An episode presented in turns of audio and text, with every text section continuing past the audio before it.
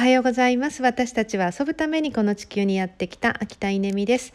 えー、今日はですね朝6時からおしゃべりしようという会をあの開きました、えー、参加者は私と、えー、マッツとそしてバンクーバーの愛ちゃんと3人で、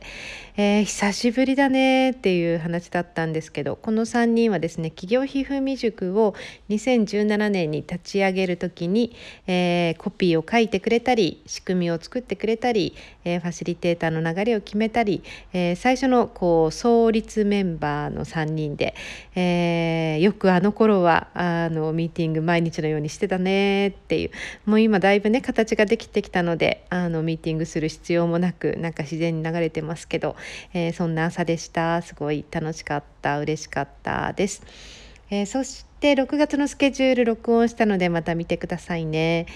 えー、っとそれからですね今から9時までちょっと時間が1時間ぐらいあるので庭仕事するぞと思って、えー、その前にハーブティーを飲んでいるところです。えー、っと今日のハーブはですねレモンバームとミントと、えそして、えー、とローズマリーを入れたかな？ローズマリーを入れました。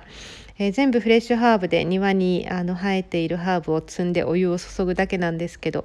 えー、と朝一番にも飲んだので今日は2杯目です。ですねでこれをまた今日学校に行ったりする時には水筒にも詰めていくので、えー、1日そして帰ってきてからも飲むかな45杯飲むんですよね。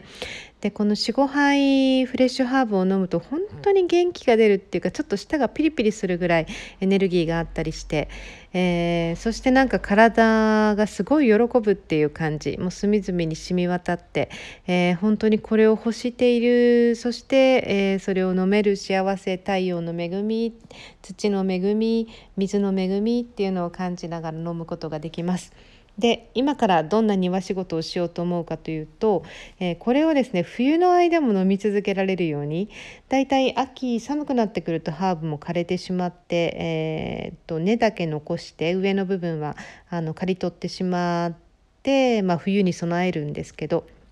冬の間もあのハーブティー飲みたいですよね。なので、えー、っと今わさわさとあの茂っている、えー、ハーブをですねちょきちょき今から切っててそして乾燥させて、えー、冷凍庫に入れておくとカビも生えないし、えー、と本当にあの一冬越せるぐらいがちょうどできてるんですよね。まあ、こうやってお茶も買わない お茶も買わない